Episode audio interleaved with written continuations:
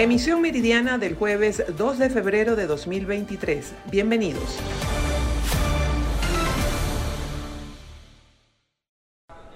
Operadores turísticos del estado Táchira proponen al gobierno regional establecer planes de formación para los organismos de seguridad y así evitar cobros ilegales a los turistas colombianos. Tenemos la fortaleza de que en Colombia o en Cúcuta específicamente existe mucho, mucho colombiano que tiene cédula venezolana por una u otra razón, por nacionalidad, por qué sé yo, por, por doble nacionalidad. Pero ellos trajeron sus, sus, vehículos con placa colombiana porque pues querían experimentar este, ese, ese, esa apertura y este, ellos presentaban placa colombiana y siempre en todas partes los paraban y en todas partes les pedían su documentación y ellos se dieron cuenta que tenían que mostrar la documentación venezolana y ellos tenían su cédula venezolana entonces por ahí no tenían problema pero sí notamos que no es el mismo trato que hay de aquí para allá el que recibe el colombiano de allá para acá. Esto se realiza a propósito de la reapertura vehicular de la frontera entre Venezuela con Colombia a través del puente Atanasio Girardot. Reportó desde el estado Táchira Lorena Bornacelli. Buenas tardes, establecemos este contacto desde la ciudad de Coro. El pasado 31 de enero se llevó a cabo en la isla de Curazao la tercera reunión técnica para la posible reapertura gradual de la frontera marítima entre Venezuela y las islas neerlandesas. Vamos a conversar con Joselis López. Ella es representante de la Cámara de Comerciantes de la Vela, municipio Colina del Estado Falcón, eh, uno de los más afectados con el cierre de la frontera entre Venezuela y las islas del Caribe para que nos hables acerca de cuáles son esas expectativas que ustedes tienen hasta ahora con estas eh, reuniones que se han venido realizando entre ambos gobiernos. Eh, bueno, buenas tardes. Eh, las expectativas que tenemos pues han sido muy buenas ya que todas estas reuniones, todos estos encuentros han sido de manera positiva porque hemos expuesto todas las necesidades que tenemos y pues hemos también propuesto cuáles son este, las alternativas que tenemos para que ellas se puedan solventar. ¿Ustedes manejan alguna información extraoficial? ¿Hay alguna fecha de esta posible reapertura? No, eh, por ahora no tenemos ninguna fecha, no tenemos ninguna información extraoficial. estamos esperando que el gobernador pues eh, llegue, nos convoque a una reunión y nos diga cuáles fueron los pormenores eh, a los que se a los que llegaron en la mm, en la isla de Curazao y cuáles a ver eh, qué, qué, qué directrices trae él para nosotros y así nosotros pues poder difundir la información. Si me puedes hablar un poco de lo que ha representado en pérdidas económicas el cierre de la frontera marítima entre Venezuela y las islas del Caribe, específicamente en el municipio de Colina. Eh, bueno, sí, eh, realmente la vela de coro eh, luego del cierre de frontera ha sido la más afectada, ya que el 80% de nuestra economía dependía este, de esta relación comercial histórica. pues entre la vela de coro y Curazao en este caso. Recordemos que em, Paraguaná tiene pues la refinería, tiene otros ingresos aparte de la exportación.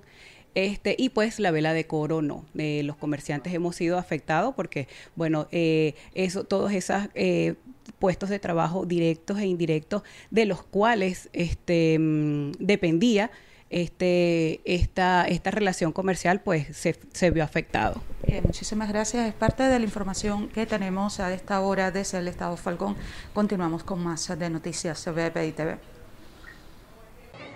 Saludos amigos, hacemos este contacto desde el Estado Trujillo. El día de hoy el gremio de educación y trabajadores de la dependencia pública vuelven a tomar las calles. En este caso, de manera municipal, estamos desde el municipio de Valera y vamos a conversar con algunos de sus afectados trabajadores. Amiga, tu nombre y apellido, de qué escuela representas, qué piden el día de hoy. Pedimos sueldos dignos, salarios que nos dejen estar aquí en nuestro país, para que podamos no subsistir, sino poder de poder tener la, la, calidad de vida que nos merecemos como trabajadores de la enseñanza, que estamos forjando el futuro del país. Así que bueno, pedimos sueldos dignos. Por acá tenemos también otra trabajadora. Su nombre y apellido, ¿cuánto tiempo tiene eh, dentro de la educación? ¿Qué colegio representa? Ay. Eh, bueno, buenos días primeramente.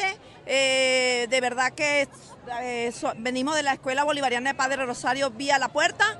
estamos, tengo 13 años de servicio y de verdad que estamos luchando por una causa justa. No le estamos pidiendo una algo que no sea que, sea que no sea algo que no nos corresponde. ¿Por qué? Porque es que de verdad que esto no, no lo estamos aguantando y nadie, ningún ningún funcionario público está eh, soportando lo que por lo que estamos pasando. ¿Por qué? Porque cada día, cada día es más el aumento. Mira dónde va el dólar. Entonces, cuando nosotros ganamos en bolívares y, pagamos en dólares, entonces, ¿a dónde vamos a llegar? Por lo tanto, le estamos pidiendo al gobierno algo que nos corresponde, algo que de verdad nosotros nos pertenece. Por lo tanto, eh, ya llevamos seis asambleas y no nos han escuchado. Ya nosotros estamos, ya mire, ya hemos caminado demasiado y esto es cada día que se suma más gente, cada día son más que nos sumamos. Sobeida Sarmiento.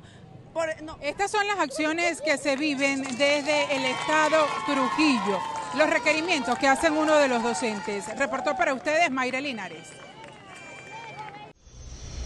Muy buenas tardes, saludamos a toda nuestra audiencia desde Barquisimeto en el estado Lara, en donde Fede Cámaras ha manifestado su preocupación debido a que el tema tributario sigue siendo de gran preocupación para los comerciantes. Esto debido a la migración que ha existido de muchísimas personas que han decidido sacar sus negocios desde la ciudad de Barquisimeto para dirigirlos a otras zonas del estado debido al alto costo de los impuestos de la alcaldía de Iribarren.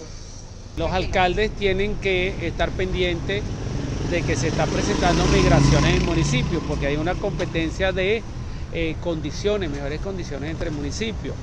La voracidad fiscal está afectando mucho al comercio, a la industria. Eh, desde Lara estamos solicitando una reunión con el alcalde porque nosotros eh, promocionamos inversiones en el municipio y tenemos que armonizar estos tributos para que beneficien las inversiones y sobre todo se creen puestos de trabajo que muchas veces son más importantes que la recaudación que tú puedas hacer, que tenga la familia tenga trabajo formal y que cuente con una entrada eh, que sustente pues las necesidades básicas de la familia. Fede Cámaras Laras y también la Cámara de Comercio de Barquisimeto aspira a tener una reunión en los próximos días con la autoridad del municipio Iribarren, el alcalde Luis Jonás Reyes, para seguir planteando nuevas soluciones al problema y la asfixia tributaria que vienen denunciando los comerciantes desde el año 2022. Ellos esperan que este año 2023 puedan aligerar un poco las cargas económicas del pago de estos impuestos, no porque se nieguen a cancelar las deudas que tienen con el municipio, sino por el elevado monto de las mismas. Desde Barquisimeto en el estado Lara reportó para ustedes Andreina Ramos. Hacemos este contacto desde la residencia Los Altos, ubicadas en San Antonio de los Altos, Estado Miranda, lugar en donde tras la explosión de una tubería matriz la noche del pasado lunes resultaron heridas ocho personas y más de 20 apartamentos afectados. Aquí podemos observar cómo eh, varias empresas contratadas por Hidrocapital están realizando las reparaciones de rejas y ventanas. Recordemos que varios apartamentos, principalmente los del piso 10 y 11 de este, eh, de este edificio, resultaron gravemente afectados por la presión del agua.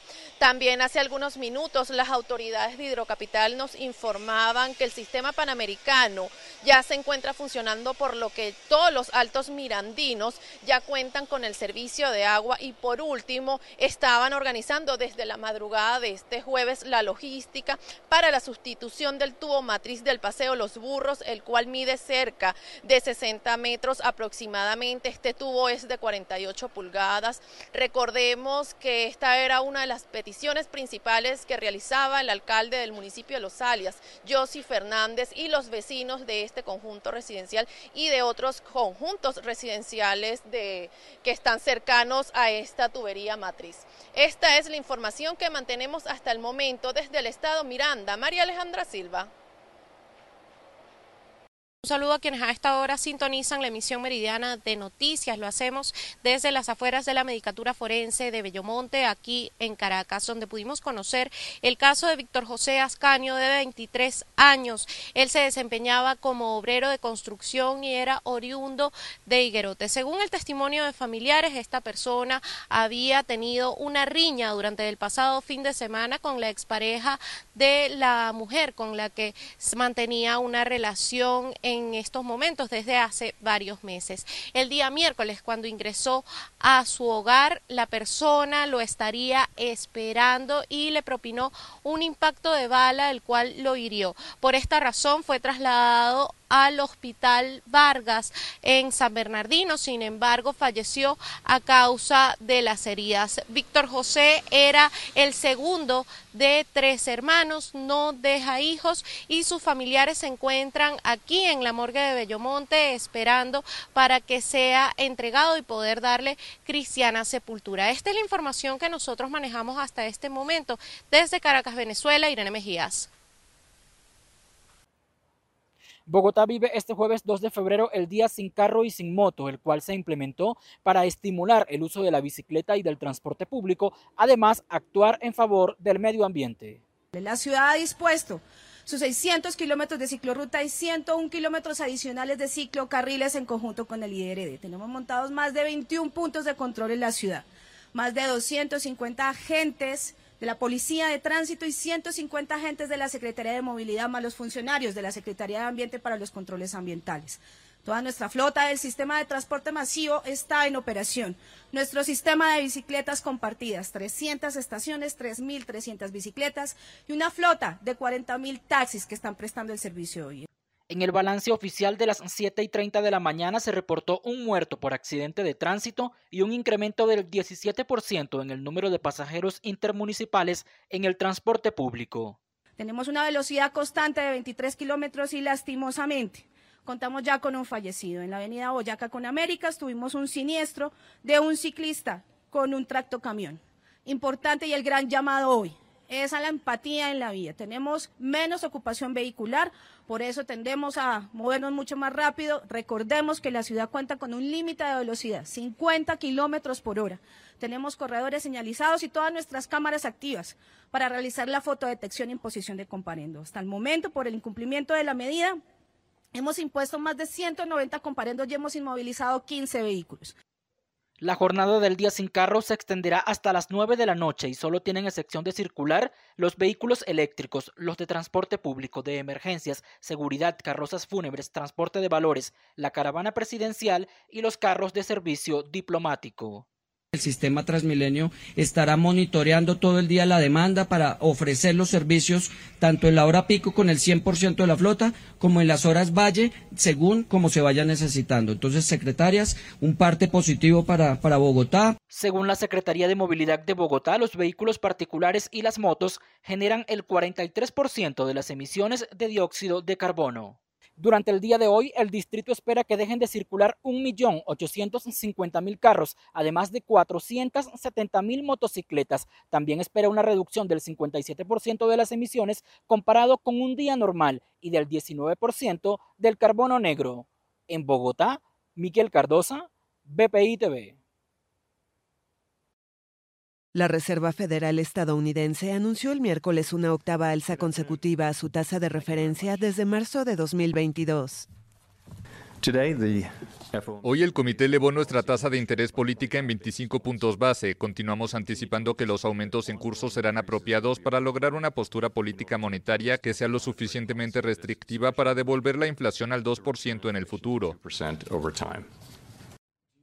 Las tasas de la Fed alcanzaron ahora un rango de 4,50 a 4,75% en un contexto de inflación que se modera, pero que el organismo sigue considerando alta. La inflación en diciembre fue de 5% a 12 meses frente a 5,5% en el año móvil terminado en noviembre, según el índice PCE, que es el más seguido por la Fed. Powell descartó un recorte de tasas de interés este año como esperaban algunos en el mercado. Los datos de inflación recibidos en los últimos tres meses muestran una reducción bienvenida en el ritmo mensual de aumentos. Y aunque los desarrollos recientes son alentadores, necesitamos mucha más evidencia para estar seguros de que la inflación está en un camino descendente sostenido. Encarecer el crédito supone desalentar el consumo y la inversión, lo que quita presión sobre los precios. El terrorista suicida que dejó 100 muertos y más de 150 heridos en la ciudad pakistaní de Peshawar iba vestido de policía en el momento del ataque.